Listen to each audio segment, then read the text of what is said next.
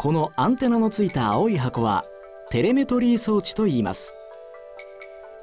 生物に発信機を取り付けてその行動を追跡することができます。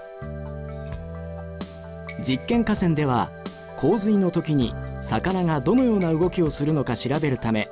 魚に発信機を取り付け行動調査を行いました。その結果魚は水位流速が上がり続けている間移動することはありませんでした。しかし流れがピークを過ぎると勢いよく遡上を始めることが観察されました。魚は流れの変化を感じ取り自分が移動できる流速に下がった時上流へ遡上すると考えられます。